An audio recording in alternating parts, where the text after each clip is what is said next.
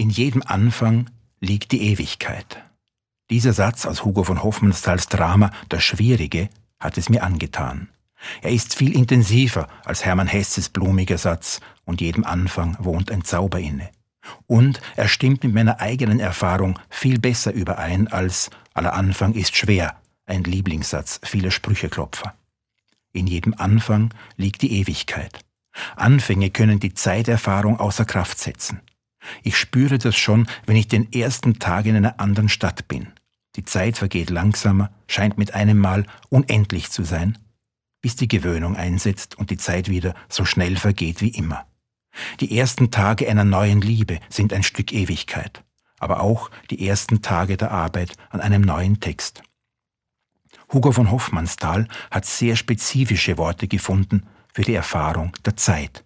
In der Oper Der Rosenkavalier sagt die Marschallin, die Zeit, die ist ein sonderbar Ding.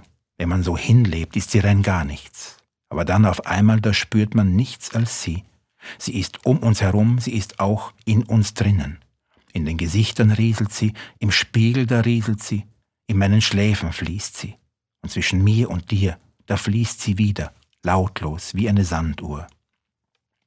Ja, je älter ich werde, umso mehr sehe ich die Zeit rieseln, gerade in den Gesichtern und natürlich im Spiegel.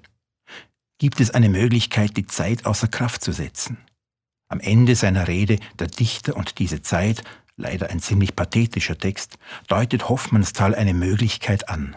Von einem Menschen, der zu lesen versteht, sagt er, er ist für einen bezauberten Augenblick der Überwinder der Zeit. Für Hofmannsthal hat so ein bezauberter Augenblick den Charakter einer Epiphanie, einer Erscheinung des Göttlichen im Leben.